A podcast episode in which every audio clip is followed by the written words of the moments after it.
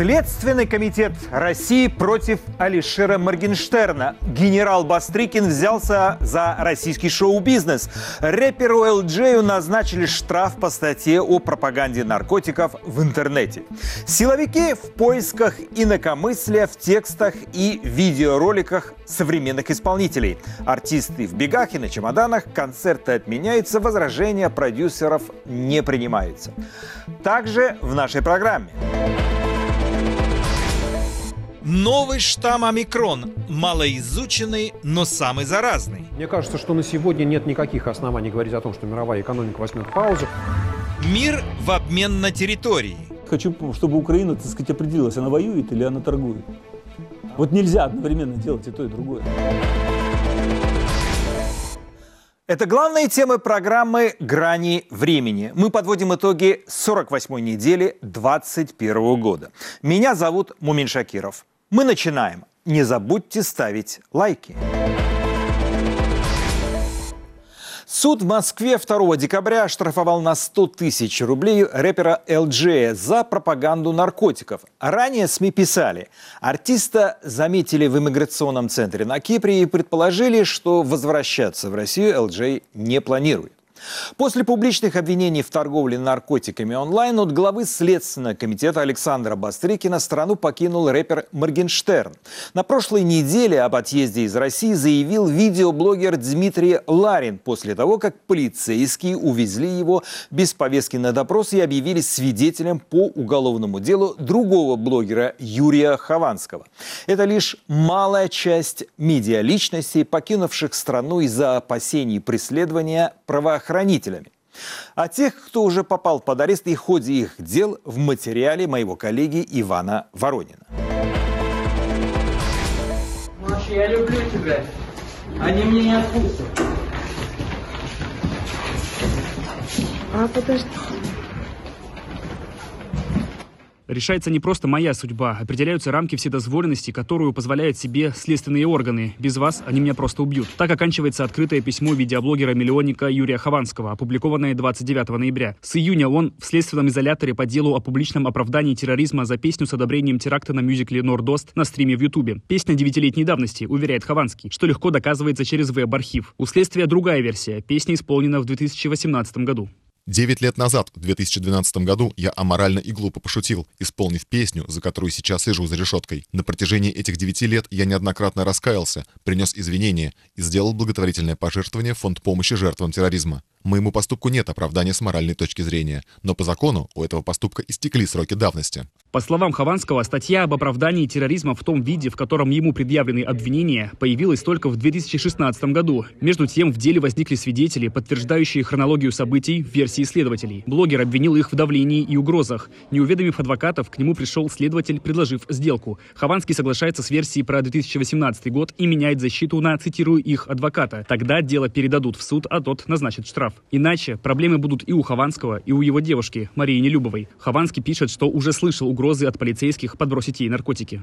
Я не думал, что в России 2021 года следователь может открыто угрожать семье обвиняемого и требовать признаться в том, чего он не совершал. Теперь я уже не знаю, что думать. У меня 4,5 миллиона подписчиков, а у Следственного комитета ушло всего 4 лжесвидетеля, чтобы сломать мою жизнь. Сколько им потребуется, чтобы сломать вашу? За всю неделю от Юры не было ни одного письма. И, честно говоря, меня это напрягает, потому что такого раньше не было никогда. Я не знаю, с чем это связано. Обычно письма приходили от него два раза в неделю. Я надеюсь, что все-таки связано с загрузкой цензоров, а не с какой-то попыткой давления на него. Последние несколько месяцев его состояние не меняется, он очень подавлен, а последнее письмо от него было, если не ошибаюсь, еще в четверг на той неделе. Повлияло ли открытое письмо на условия Хованского в следственном изоляторе, адвокаты выяснят лишь в понедельник, рассказывает Мария Нелюбова, девушка Юрия. Сейчас она с адвокатами при поддержке других блогеров продолжает поиск свидетелей того, что злополучный стрим был намного раньше, 2018 года. Около 20 человек уже согласились дать показания и выступить в суде. Их опросы адвокаты передали следователям. Но в Следственный комитет пока не вызвали ни одного из этих свидетелей защиты. Полгода следствие ходатайствует о продлении ареста, заявляя, что нужно больше времени на расследование. Все расследование – это одно видео девятилетней давности, подчеркивал в суде Юрий Хованский. Наиболее суровую меру пресечения следствие, а его поддерживает суд, объясняет формально. То, что он может удаленно удалить э, данные с э, устройств изъятых, то, что он может бежать за границу, и то, что он может надавить на свидетелей. Почему следствие считает, что я могу скрыться? Просто потому, что следствие так считает. Ни единого доказательства мы не услышали. Ни доказательств того, что я регулярно покидал территорию Питера. Ни доказательств продажи имущества. Ни наличия у меня двойного гражданства.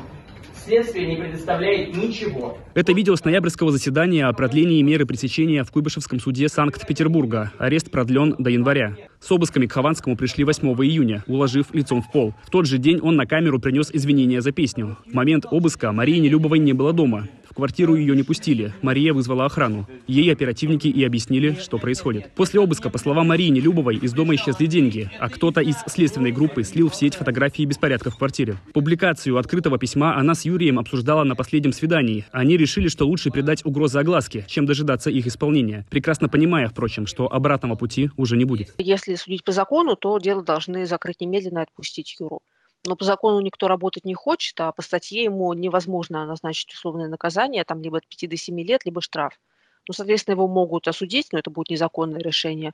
Но, тем не менее, если будет штраф, ну, наверное, это будет э, меньшее зло, скажем так. Но это маловероятно, потому что Юра пошел в отказ, он не согласился давать на себя ложные показания про 2018 год, а когда человек идет в отказ, ему обычно назначают суровое наказание. Еще одно открытое письмо этой недели из следственного изолятора в Москве, куда перевели экс-координатора штаба Навального в Уфе Лилии Чанышевой. Штабы признаны в России экстремистскими и запрещены. Чанышева под арестом по обвинению в руководстве структурным подразделением экстремистского сообщества и его финансировании. Ей грозит до 10 лет колонии. В московском СИЗО лучше, чем в Уфимском. В Уфимском СИЗО лучше, чем в изоляторе временного содержания, ИВС.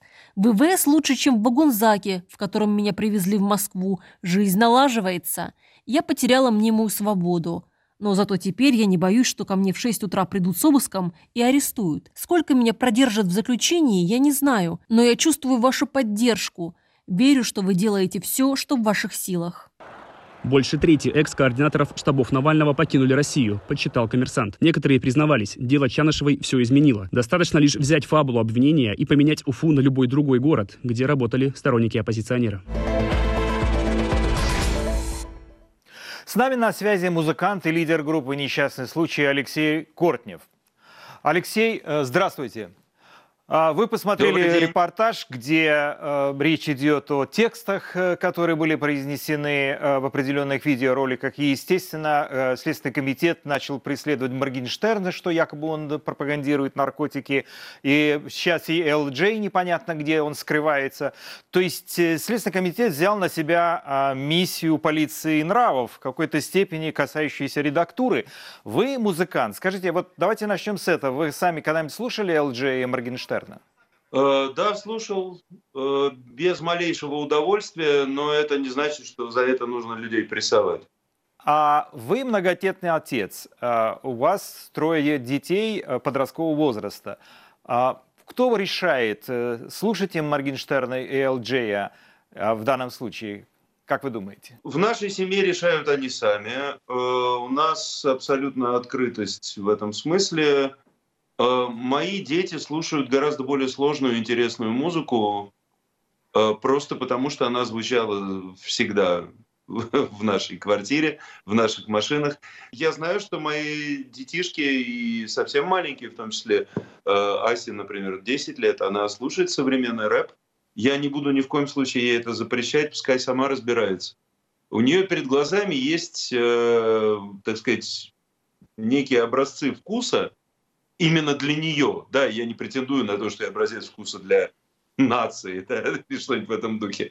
Но есть я, есть моя жена Амина. Э, мы выбираем немножко другую музыку. И надеюсь, что этого достаточно для воспитания моего ребенка.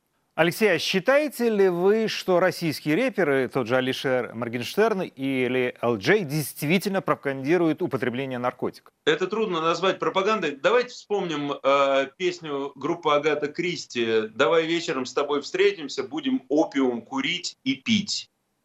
Мне кажется, что это гораздо более открытая пропаганда наркотиков. Да? Э, сейчас, если не ошибаюсь, эту песню с удовольствием поет один из братьев Самойловых, в том числе на своих концертах, да, а он такой сейчас вообще привластный человек. А, вот уж где более открытая пропаганда наркотиков, чем в этой песне. Э, такое было всегда, э, и как-то вот Вадик же Самойлов выкручивается в этой ситуации. Он говорит, что ну, это, так сказать, это шутка. Э, рекомендую то же самое сказать и Моргенштерну, и Элджею.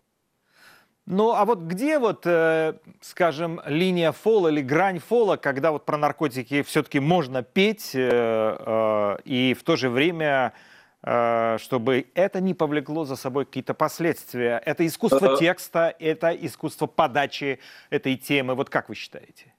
Э, Я считаю, что да, это искусство текста, несомненно, и подачи. Э, Просто не упоминать вообще о очевидно присутствующем в нашей жизни явлении, о зле, которое точно есть в нашей жизни. Вот э, помните, как в Гарри Поттере, да, там старались не называть этого человека, вот неназываемый этот был, Волан-де-Морт. От этого он не, не перестал существовать, он все равно приходил. Э, И поэтому, если не говорить о наркотиках, лучше не станет. Э, Поэтому я, я не думаю, что нужно это табуировать. Это глупость какая-то. Это как было с табуированием имени Навальный. Да, э, было запрещено произносить это имя вообще. Что он куда-то делся от этого, что ли? Да нет, конечно. Ерунда абсолютная.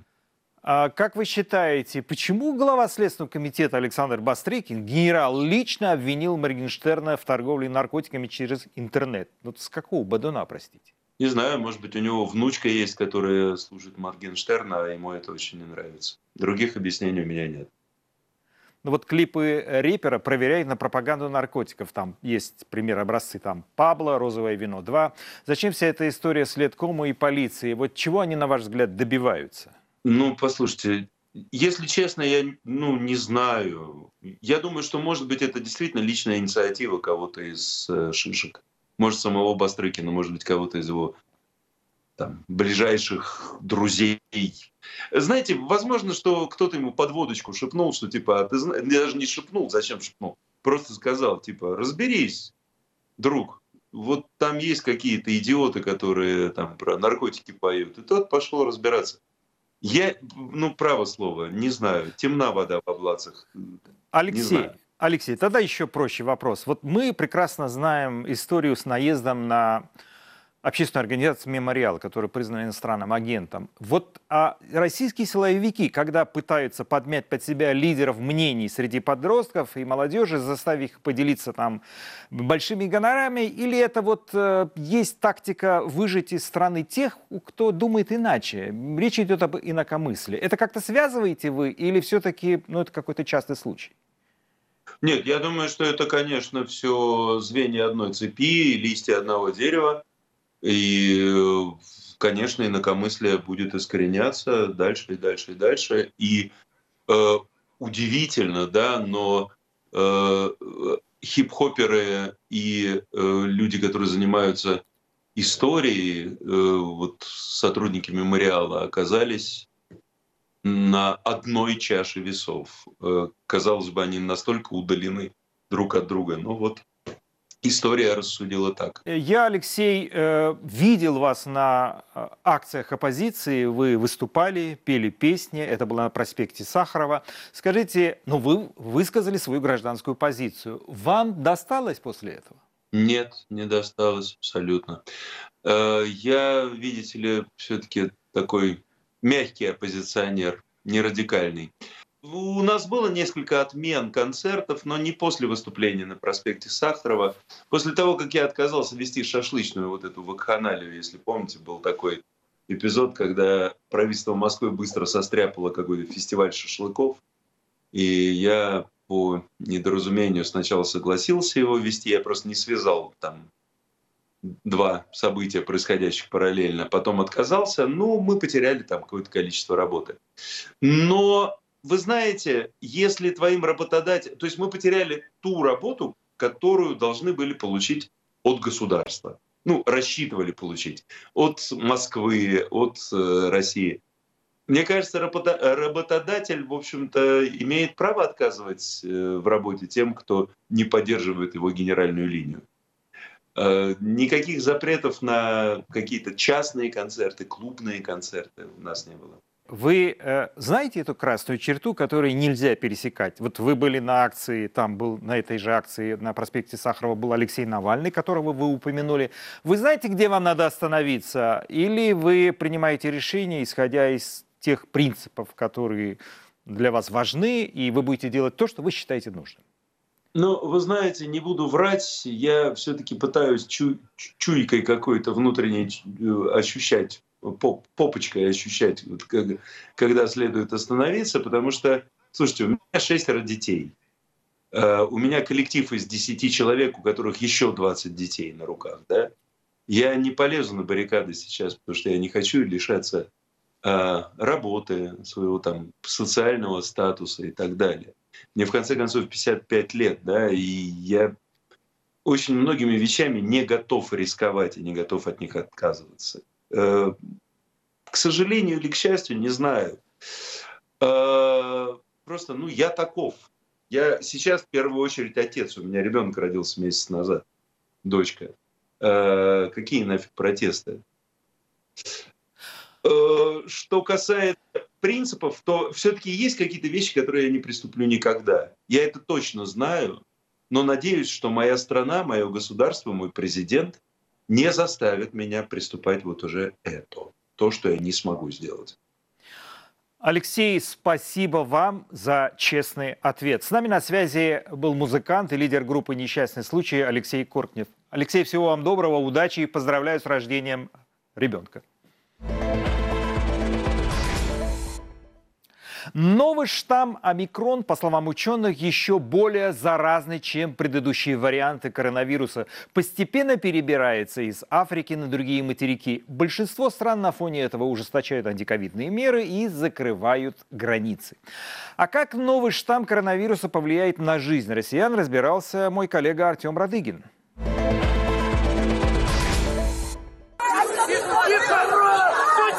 Соскучились по отдыху на пляже, уже распланировали новогодние каникулы и даже купили билеты, не спешите. Новый штамм коронавируса из Южной Африки удостоверится, что в Новый год вы будете дома есть салаты и смотреть обращение Путина. Потому что из-за новых ограничений вы вряд ли куда поедете. Чуть не понял, ты что?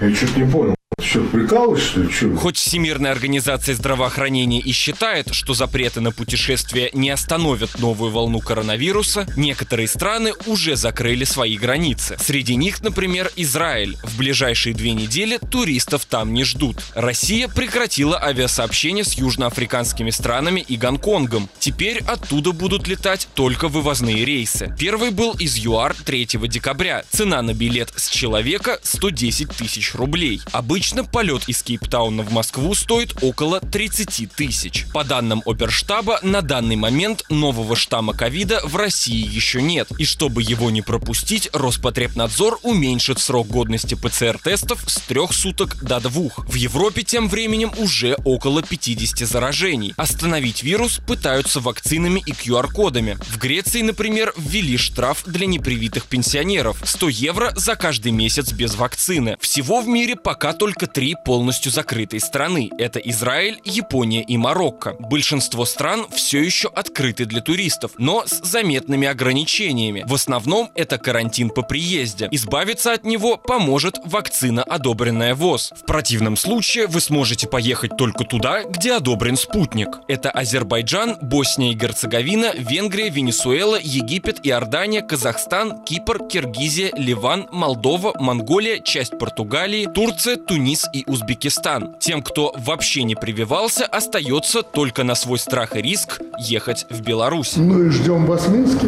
Российский сенатор Владимир Круглый предложил властям закрыть авиасообщение с Египтом, чтобы российские туристы не привезли оттуда новый штамм коронавируса. По словам Ассоциации туроператоров России, всерьез это предложение Роспотребнадзор не рассматривает, потому что на данный момент новой вариации вируса нет ни в России, ни в Египте. В остальных сферах странах, кроме туризма, новый штамм коронавируса россиян пока не коснулся. В регионах, где действует система QR-кодов, для доступа к общественному транспорту и общественным местам по-прежнему нужна вакцина или ПЦР-тест. Итак, омикрон гуляет по планете. Его обнаружили в Европе, на Ближнем Востоке и в Азии. Министр здравоохранения Михаил Мурашко сообщил, на территории России новый штамм пока не обнаружен, но запрос во Всемирную организацию здравоохранения на получение его образца, выявленного ЮАР, отправлен. Станет ли омикрон тем самым черным лебедем, который вновь положит на лопатку мировую экономику? Новый штамм коронавируса уже пошатнул мировой туризм, цены на нефть и даже рынок криптовалюты. Но все может быть не так страшно, считает экономист Сергей Алексашенко. Развитие ситуации с новым штаммом, с омикроном. Оптимистический сценарий состоит в том, что этот штамм э, более как, быстро распространяется, что ну, стремительно распространяется, но при этом э, течение болезни идет примерно таким же образом. То есть вот ход болезни, то есть болезнетворное, как правильно сказать, качество вируса не изменились. Ну, примерно так же болезни протекают. Да, это означает с точки зрения последствий, что э, больше нагрузка на систему здравоохранения соответственно, больше э, давления на администрации, на правительство с тем, чтобы людей вакцинировать и, возможно, там где-то ограничивать. Но, в принципе, понятно, что делать. Лечить традиционными способами, там перебрасывать медицинские ресурсы. Но, в принципе, нужно быть готовым к тому, что вот количество больных может увеличиться и резко. И есть второй сценарий, пессимистический, в том, что как это правильно сказать, опять эпидемиологические, медицинские качества вируса изменились, он стал гораздо более болезненным, что э, у старые вакцины против него работают гораздо менее эффективно, и ход болезни, самое главное, идет по-другому, что нужны другие протоколы лечения. Как, например, случилось со штаммом Дельта. Да, и вот его лечат не так, как в самом начале. Вот, и эти протоколы еще нужно будет найти. То есть это означает, что, во-первых, идет вал больных, вот от, первого, от оптимистического сценария никто, что называется, не освобождал, нагрузка и продолжает возрастать, и при этом первое время никто не понимает, как лечить да, и вот там, возможно, там необходимость в разработке новых вакцин, и дальше мы понимаем, что вот в этом сценарии там большее количество ограничений внутри каждой страны, там в маленьких странах, возможно, локдауны, в больших странах, соответственно, ограничения авиационного сообщения с другими странами, ну и так далее. И дальше там смотри, что у нас происходило, разрывы цепочек между производителями и потребителями, там э, ограничения, проблемы с товарами в магазинах, рост инфляции, ну, в общем, необходимость принятия новых пакетов для стимулирования населения, для выплаты чеков, ну и так далее. То есть вот дальше можно рисовать картину. Опять, пока мы очень мало знаем об этом вирусе, и нарисовать там какой-то более тяжелый сценарий я пока не готов. Мне кажется, что на сегодня нет никаких оснований говорить о том, что мировая экономика возьмет паузу. Мы, а, мы как человечество, мы еще не в состоянии ответить на первый вопрос. Да, поэтому мы находимся вот там, ну, в, не знаю, там в одной неделе, может, в двух неделях от того, как станет ответ на, известен ответ на вопрос. Это просто штамм, который чуть более быстро или сильно быстрее распространяется, или это очень сильно измененный штамм, и он действительно несет большую угрозу. Главным драйвером и фактором роста российской экономики является экспорт сырья. А, соответственно, здесь Россия страна зависимая э, от конъюнктуры мировой экономики. Если мировая экономика будет расти, если спрос на сырье будет расти, ну, в общем, российская экономика тоже будет расти. Она будет расти медленнее, но будет. Да, и, но если вдруг э, там, ограничения в мировой экономике будут гораздо сильнее, если возникнут новые серьезные локдауны, если опять возникнет крах вот этой индустрии туризма, авиационных перевозок, развлечений, кафе, ресторанов, поездок на автомобилях и прочее, прочее, сокращение спроса на нефть, то понятно, что там спрос на сырье упадет, да, ну и российская экономика тоже упадет да, там, снизится на сколько-то. Поэтому вот просто давать автономный прогноз по России без привязки к мировой экономике практически невозможно. Буду адвокатом дьявола и встану на защиту э, интересов государства и всегда, а интерес государства состоит в том, чтобы население жило дольше и богаче и лучше. И я стою на позиции защиты интересов населения, чтобы оно не умирало от ковида. Соответственно, пока единственным защитой от смерти от ковидной да, является вакцина. Ничего другого нет. Соответственно, задача там, правительства, что, что я поддерживаю, максимальный уровень вакцинации. Дальше любого человека можно заставить сделать то, что он не хочет, либо кнутом, либо пряником. QR-код – это один из кнутов, да, который ограничивает ваши возможности. А, введение QR-кодов далеко не всех заставит вакцинироваться. Кто-то скажет, ну и хрен с ним, не буду я никуда летать. А на, право, на поездах я и так давно не езжу. а ваши концерты я все смотрю по телевизору. И вот такого человека там достать и заставить его вакцинировать практически невозможно. Но какая-то часть людей поймет, что столкнувшись с ограничениями, лучше пойти и вакцинироваться. Вот. Пряники – это там, выплата каких-то денежных пособий, но при всем при этом, опять, и кнут, и пряник работают только при правильной пропаганде, при адекватном донесении правдивой информации до населения. Военные маневры вокруг Украины продолжаются. Искусственный хаос – главное оружие Владимира Путина. Этот тезис обсуждался на 11-м форуме «Свободной России» в Вильнюсе. Об этом и многом другом после ленты новостей. В Кремле отберут журналистов для ежегодной пресс-конференции Владимира Путина. Туда обещали позвать и иностранных агентов. Как сообщил пресс-секретарь президента Дмитрий Песков, пресс-конференция пройдет 23 декабря в столичном Манеже. Ссылаясь на требования Роспотребнадзора, Песков сказал, что количество журналистов сократят вдвое – с привычной тысячи до 500 человек, цитата. «И поскольку количество мест будет ограничено, мы не будем делать свободную аккредитацию. Мы будем сами выходить на журналистов». Конец цитаты. По словам Пескова, перед пресс-конференцией Путина журналисты должны будут сдать три теста на коронавирус. Кроме федеральных и зарубежных СМИ, пригласят российские медиа со статусом иноагента. Песков заявил, цитата, «Не всех, конечно, их же много иноагентов, но те основные средства массовой информации, которые в том числе принимают активное участие в освещении президентской тематики, да». Конец цитаты. Агентство Bloomberg включило Алексея Навального в список 50 людей и идей, определивших глобальный бизнес в 2021 году. Политика Навального назвали ярым критиком Кремля, который находится в заключении более 10 месяцев после того, как он оправился за границей от отравления. Соседями Навального по рейтингу стали певица Бритни Спирс и создатель «Игры в кальмара» южнокорейский кинорежиссер Хван Дон Хёк. Президента России Владимира Путина включили в иной список – слишком очевидных людей для того, чтобы попасть в Bloomberg 50. Вместе с Путиным там оказались Джо Байден, Илон Маск и Борис Джонсон. Следственный комитет возбудил уголовное дело против депутата Госдумы Валерия Рашкина. Представителя КПРФ подозревают в незаконной охоте. Ему грозит штраф от 500 тысяч до 1 миллиона рублей или от 3 до 5 лет тюрьмы. Рашкина задержали 29 октября в Саратовской области с разделанной тушей лося в багажнике. По версии следователей, депутат застрелил животное из карабина, при этом у него не было разрешения на охоту. Сам коммунист сначала утверждал, что он нашел убитого лося в лесу, но потом признался, что охотился. Я был убежден в законности охоты, был убежден в законности моих действий и был убежден в наличии разрешения на охоту и добычу животного в этом месте, думая, что стреляя в кабана на законной охоте, добыл лося. 25 ноября Госдума лишила коммуниста депутатской неприкосновенности. На этом настаивала Генпрокуратура. Рашкин заявил, что его преследуют из-за борьбы за честные выборы в Москве. Он пообещал возместить ущерб Саратовской области, заплатить 80 тысяч рублей за убийство лося и купить лосиху. Уже есть договоренность о закупке мною в питомнике Ярославской области лосихи соответствующего возраста и перемещении ее в Лысогорский район – Саратовской области для выпуска в дикую природу и для восстановления популяции. Полиция несколько часов продержала на морозе без воды, еды и возможности посетить туалет сотни футбольных болельщиков ЦСКА. Это случилось 28 ноября на московской веб-арене. В конце матча с «Зенитом» некоторые фанаты армейцев зажгли фаеры.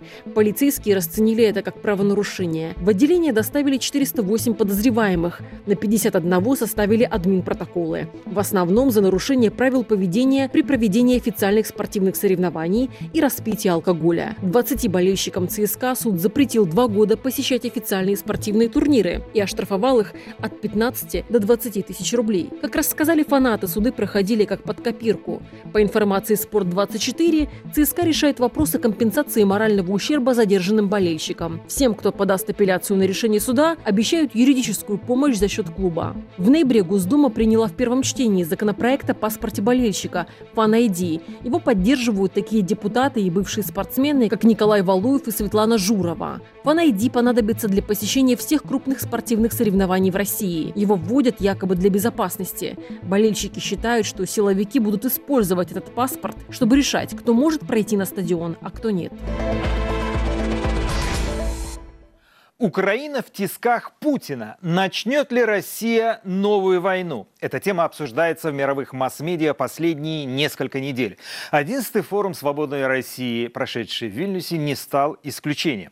Бывший вице-премьер российского правительства Альфред Кох предлагает финский вариант решения конфликта. Да, в целом, да. Этому можно много, так сказать, дать всяких комментариев, но в целом, конечно, это очевидно. Нужно просто признать реальность. Россия сильнее, Россия вряд ли быстро поменяется.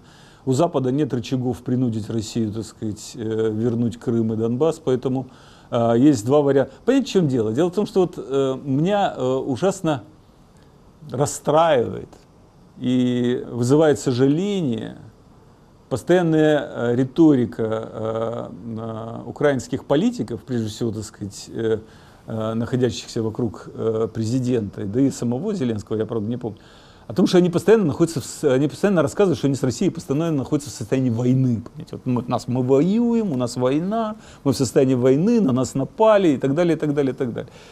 С одной стороны, я понимаю, зачем это делается. Некая, так сказать, мобилизация, так сказать, некий, так сказать, такой скрытый призыв населению не обращать внимания на некоторые, так сказать, сложности жизни, потому что, ну, а как вы хотели, мы же воюем. А с другой стороны, ну, как-то все это звучит не очень искренне. Потому что, ну как, если вы воюете, тогда не торгуйте газом. Если вы воюете, тогда не покупайте электричество.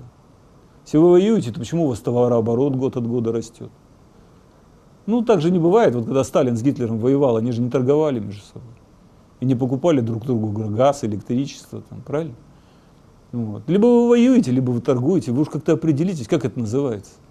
И если вы готовы на какие-то трудности в связи с войной, ну так пойдите на эти трудности, наконец. Откажитесь от русского газа, отражитесь от русского электричества. Почему вы это делаете?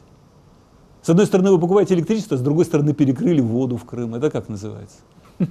Понимаете? Вот. Ну, слушайте, ну вы воюете или не воюете? Если вы не воюете, то садитесь за стол переговоров. Если вы, так сказать, воюете, тогда воюйте. Ну, тогда как-то как вот Безусловно, Путину нужно как-то э, легализовать свою, так сказать, аннексию. И если ему в обмен будет сказано, что э, оставь нас в покое, то, видимо, это будет э, предмет серьезного разговора. Но я вам обращаю внимание, если в школе мы взяли э, э, за аналогию э, Финляндию, а я вам напомню еще, что примерно такая же ситуация была с Австрией, только Австрия ничего не отдала от своей территории, а попросила просто уйти из Вены, да, Красную армию, то в обмен на что это было сделано? В обмен на нейтралитет. И Финляндия, и Австрия до сих пор нейтральные государства. Они не члены НАТО.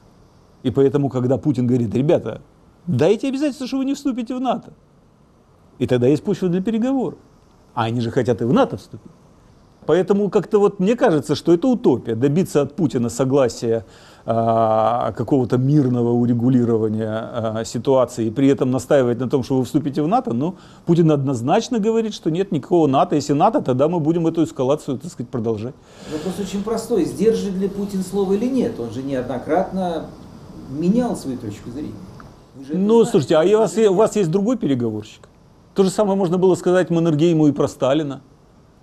Однако он же с ним подписал договор. То же самое можно было сказать австриякам про Сталина. Однако они подписали с ним договор. Или я, кстати говоря, я уж не помню, там австрийцы там добились своего, так сказать, независимости и ухода Красной Армии, может быть, уже после Сталина, я не помню. Может быть, Хрущева они это добились. Но так или иначе, они вели переговоры с людьми, которые тоже не, не, это, не, не, не, неизвестны миру своей договороспособностью. Да? Разумеется, он не может запретить НАТО что-то делать. Он сказал, что если вы зайдете, то эскалация будет продолжаться. Мы будем эту напряженность нагнетать до бесконечности. Я же в данном случае не пытаюсь выступить адвокатом Путина, вы напрасно меня за затягиваете в эту историю. Я просто, когда вы говорите о том, что я думаю по поводу Украины, я хочу, чтобы Украина, так сказать, определилась, она воюет или она торгует. Вот нельзя одновременно делать и то, и другое. Кремль продолжает выдавливать российскую оппозицию за рубеж. Уехала практически вся медийная команда Алексея Навального, творческий коллектив, который проводит расследования, снимает видеоролики и фильмы. Из-за угрозы попасть за решетку страну также покинули многие известные политики, критикующие Кремль и исполнительную власть. Одиннадцатый форум «Свободной России» в Вильнюсе стал после двухлетнего перерыва из-за ковидных ограничений открытой площадкой для дискуссии политэмиграции Миграция за последнее время заметно выросла в численности. В то же время никто не испытывает иллюзий по поводу смены власти в России. Эксперты сомневаются, что в стране возможны честные выборы. И все же не все приехали в Вильнюс. Команда Алексея Навального проигнорировала это собрание. С этой темы я и начал беседу с политиком Геннадием Гудковым. Я противник э, какого-то единого или единственного центра объединения. Вот мне кажется, должны возникнуть какие-то координационные группы, э, которые будут опираться на многочисленные объединения. Это не страшно. Важно, чтобы у нас был единый план, единое понимание и э, желательно, как бы, так сказать, дружеское взаимодействие. Вот мне кажется, не надо стремиться к тому, чтобы все сконцентрировать. Это у нас российская привычка, что столица должна быть в Москве, в Москве должен быть Кремль, в Кремле должен быть царь. Я думаю, что это неправильно. Пусть возникают различные группы людей. Главное, чтобы мы могли друг с другом находить общий язык, взаимодействовать. То, что не пришли сегодня команда Навального на форум, это плохо, но это не смертельно. Я думаю, что надо продолжать работать, взаимодействовать. Как говорится, объективные условия э, и враги, они заставят нас искать формы сотрудничества. Была такая концепция, по крайней мере, я могу ошибаться, я очень хочу ошибаться. Но я слышал эту концепцию от людей Алексея Навального, что, дескать, вот так как они представляют лидера оппозиции, то э, контакты э, с людьми команды лидера оппозиции усиливают всех остальных, отнимая как бы рейтинг у них самих. Я думаю, что это ошибочная концепция. Она может исходить от отсутствия политического опыта, от отсутствия реального политического опыта. Я думаю, что ребята молодые, со временем они придут к другим взглядам. По крайней мере, я на это надеюсь. Отсутствие идей или дефицит идей не является ли тормозом для развития оппозиционной деятельности? Когда очевидно, что Кремль – это железобетонная власть и ничего там не меняется. Дело не в идеях, а дело в том, что мы и оппозиция, к сожалению, больны той же самой болезнью, что и больно все российское общество и российская власть. Нам все время нужен вождь, лидер, фюрер, нацлидер, как угодно называйте. И вот я вижу, что в оппозиции, к сожалению, несмотря на то, что мы должны, по идее, бы думать о коллегиальной власти, о сменяемости, об отсутствии фюреров, вождей и прочих лидеров, которые э, доминируют в политическом пространстве, вот это тоже сказывается. И поэтому все считают, за кем идти. Я думаю, что как раз отсутствие нормальных координирующих структур является проблемой, поскольку все хотят, чтобы Россия была свободной, чтобы была она демократической, чтобы была обеспечена новая судебная система, новые федеральные отношения, нормальная муниципальная власть и так далее. В принципе, здесь больших разногласий нет. Есть некие разногласия, как этого достичь как, какую власть выстроить по форме, президентскую или парламентскую. Тут вот есть разногласия. И мне кажется, что вот э, вождизм, он мешает оппозиции. Поиск вождя или там э, вот, как бы концентрация вокруг какого-то вождя, который желает часть, значительной части оппозиции, это вот то, что разрушает возможность координации. Нам не нужен вождь. Нам нужно коллегиальное э, э, правительство, коллегиальное управление, нужен коллегиальный орган, который будут вырабатывать общую позицию. И пусть у каждой составной части оппозиционного движения будет своя, может быть, какая-то специфика, свои авторитетные, уважаемые люди. Э, это не страшно. Главное, чтобы мы делали общую цель и понимали, к чему мы идем. Как тут подыскивать какие-то новые идеи, понимая, что Путин навсегда? Путин не навсегда, это во-первых. Во-вторых, как раз сейчас, когда э, Запад начинает понимать опасность формирования альянса диктатур, а Запад начинает понимать. И то, что сейчас формируется альянс демократии, это не просто так. Это э, современные, нынешние и впервые в истории, впервые в истории реакции на альянс диктатур западного мира. Вот я думаю, что альянс диктатур открывает новые возможности, новое окно возможностей для российской оппозиции участвовать в этой борьбе. Мне кажется, что как раз сегодня акценты главные на противодействие путинскому режиму могут быть за рубежом, в том числе. Не только ждать, когда поднимется низовой народ, замученный э, проблемами и доведенный до отчаяния, но это вот как раз то окно возможностей взаимодействия с цивилизованным миром, выстраивания общей, общего фронта против э, профсоюза, диктатуру, которым сегодня возглавляет Россия, по крайней мере сегодня. Это вот, наверное, э, очень важный аспект, а может быть и самый главный э, в борьбе против путинского режима и вообще всех диктатур в мире. Не повторит ли эта путинская эмиграция судьбу ленинской эмиграции? Советский Союз – прожил почти 70 лет, а оппозиция или мигра... белая эмиграция, она просто растворилась? Нет. Нынешние диктатуры деологизированы. У них нет идей, э, которые владеют умами десятков миллионов. Они, по сути дела, депатриотизированы, потому что они не про свою страну, а про свой карман. И я думаю, что открытость, информационная прозрачность современной технологии не оставляет диктатурам шанса жить так долго. Вот это моя убежденность, э, иначе, как говорится, я бы не был таким оптимистом. Я спросил у Геннадия, как сменится власть в России, если массовые уличные протесты не дают никакого эффекта? Только массовыми и абсолютно мирными протестами сегодня власть не заставишь уйти. И я не говорил о применении э, оружия и э, насилия, но я говорил о том, что там, где народ способен продемонстрирует готовность сопротивляться к произволу властей и силовой реакции властей, там народ побеждает. Вот народ должен демонстрировать силу, уметь ее продемонстрировать и показать, что при необходимости в ответ он ее готов применить. Тогда массовый протест имеет перспективу. В каком формате народ может демонстрировать свою силу? Учитывая, что любое движение мгновенно подавляется силовыми структурами России. Это сейчас, это пока. Режим слабеет, он гниет, он прогнивает, гниет несущая основа режима. И э, следует ожидать, я в это э, верю, следует ожидать массовых протестов вот этого низового глубинного народа. Вот ему его вот этот протест и вот эти массы уже не остановить полицейскими мерами, совершенно очевидно. Ну да, политический протест потерпел поражение, мы анализировали причины почему, но вот тот протест массовый, социальный, который поднимется, его не задавить полицейскими мерами. Запад предупреждает Москву. Вторжение на чужую территорию чревато последствиями. Кремль отрицает наличие агрессивных планов в отношении Киева. Искусственный хаос – главное оружие Владимира Путина, считают наблюдатели.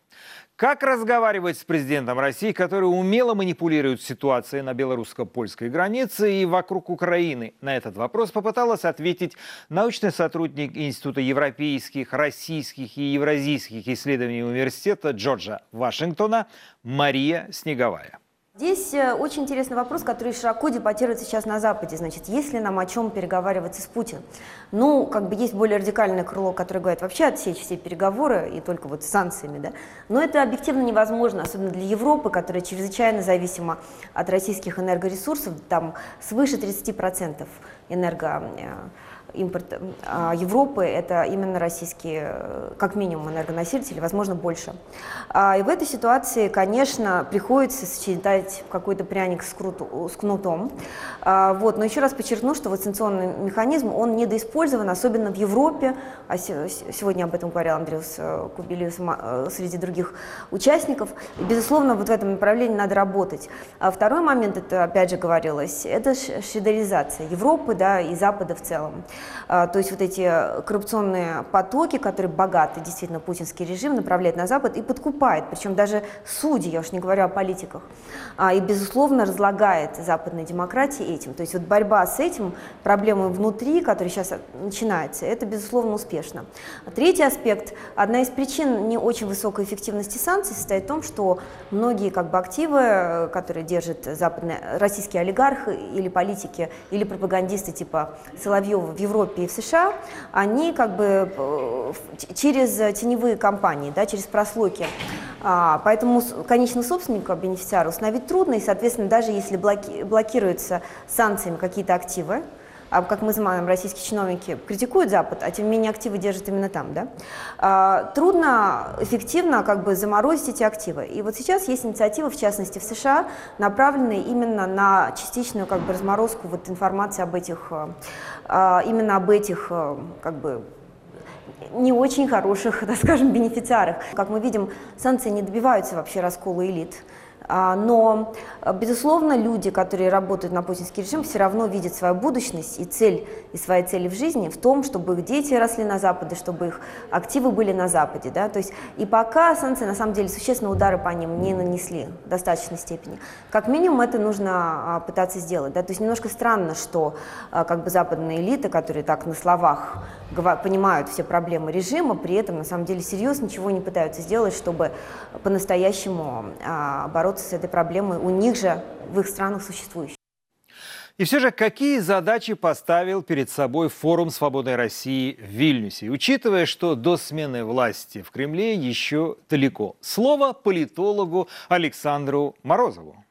Э, задачи было две. Первая задача – просто увидеться после почти двухлетнего перерыва, вызванного пандемией. И это э, необычайно важно, потому что за год произошли очень большие изменения в российской э, внутренней политике, о которых все знают. И есть необходимость обсудить, что делать дальше. Это первая. И вторая важная задача форума, она связана с тем, что сегодня мы видим по итогам 2021 года, что европейские организации – Э, хотят оказывать поддержку продемократическому движению в России, так же, как они поддерживают Беларусь.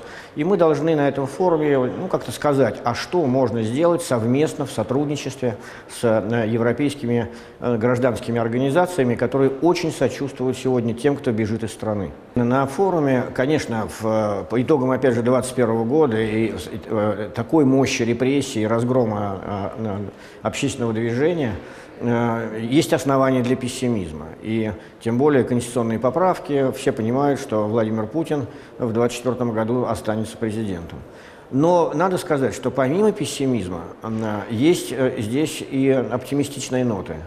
Все чувствуют очень хорошо, что в мире, и об этом говорил Гарри Каспаров, намечаются большие перемены, которые изменят и положение авторитарных режимов мы вступили в эпоху э, больших глобальных перемен, э, и э, Кремль и Путин окажутся перед большим вызовом.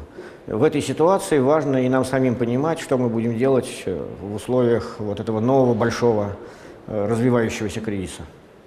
Я думаю, что в такой ситуации, когда политические возможности перекрыты вообще и общественные возможности перекрыты, и разгромлены даже э, безобидные организации в России, остается лишь один путь, и мы о нем говорили на этом форуме, и э, с нами вместе в разговоре участвовал известный писатель Дмитрий Быков, и здесь на форуме есть э, много деятелей культуры, э, и мы объединены так, мыслью о том, что э, в такой ситуации речь должна идти о культурной борьбе. То есть надо противопоставить, э, это самое главное сейчас, надо противопоставить затхлой идеологии, э, которую предлагает путинизм, поздний путинизм, надо противопоставить такое живое, достаточно яркое и разнообразное культурное самостоятельное присутствие и в России, и в, и в глобальном мире, на русском языке я имею в виду. Это, может быть, сейчас самое главное. То же самое, что, э, с чем мы имели дело в 70-е годы 20 века, когда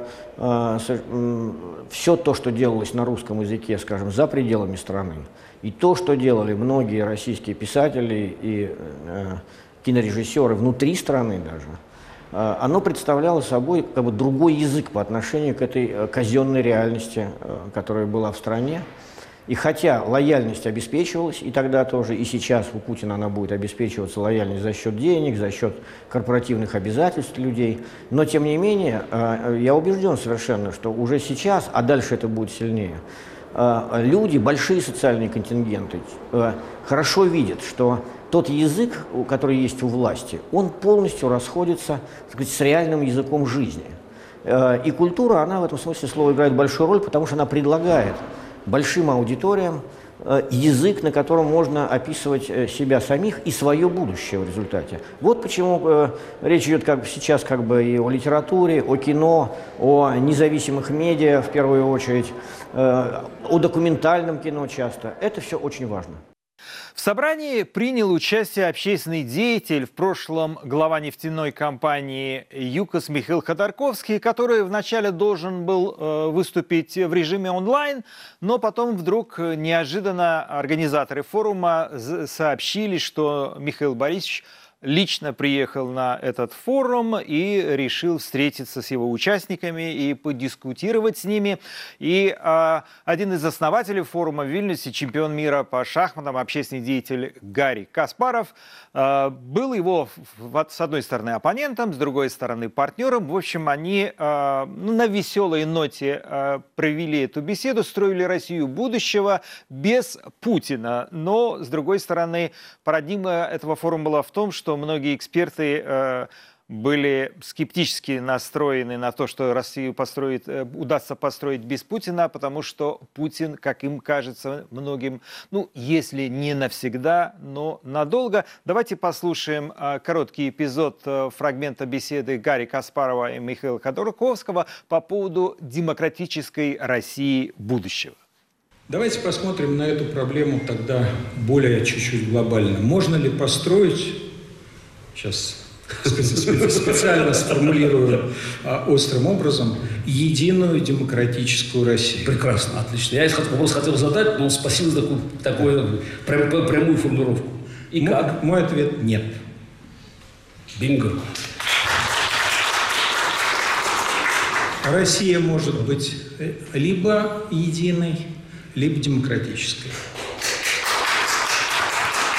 Так. Президент России Владимир Путин и президент США Джо Байден проведут переговоры 7 декабря. Эту информацию подтвердил Дмитрий Песков. Переговоры пройдут в формате видеозвонка. Лидеры двух стран будут обсуждать, в частности, наращивание российских войск возле украинских границ, а также выполнение договоренностей, достигнутых на их встрече в Женеве. Байден сказал, что возможен масштабный и значимый набор инициатив для сдерживания России – и США не признает ничьи красные линии. Он добавил, что ожидает долгой дискуссии с Путиным. Я э, напомню, что э, встреча э, предыдущая была летом, и, естественно, многие ожидали каких-то результатов, ну или, скажем, ожидали скромных результатов, а они прошли эти переговоры, но каких-то какого-то рывка и не было. Единственное, как говорили многие наблюдатели, что не началась война в Украине, точнее говоря, не было нарушения, новых нарушений э, со стороны России.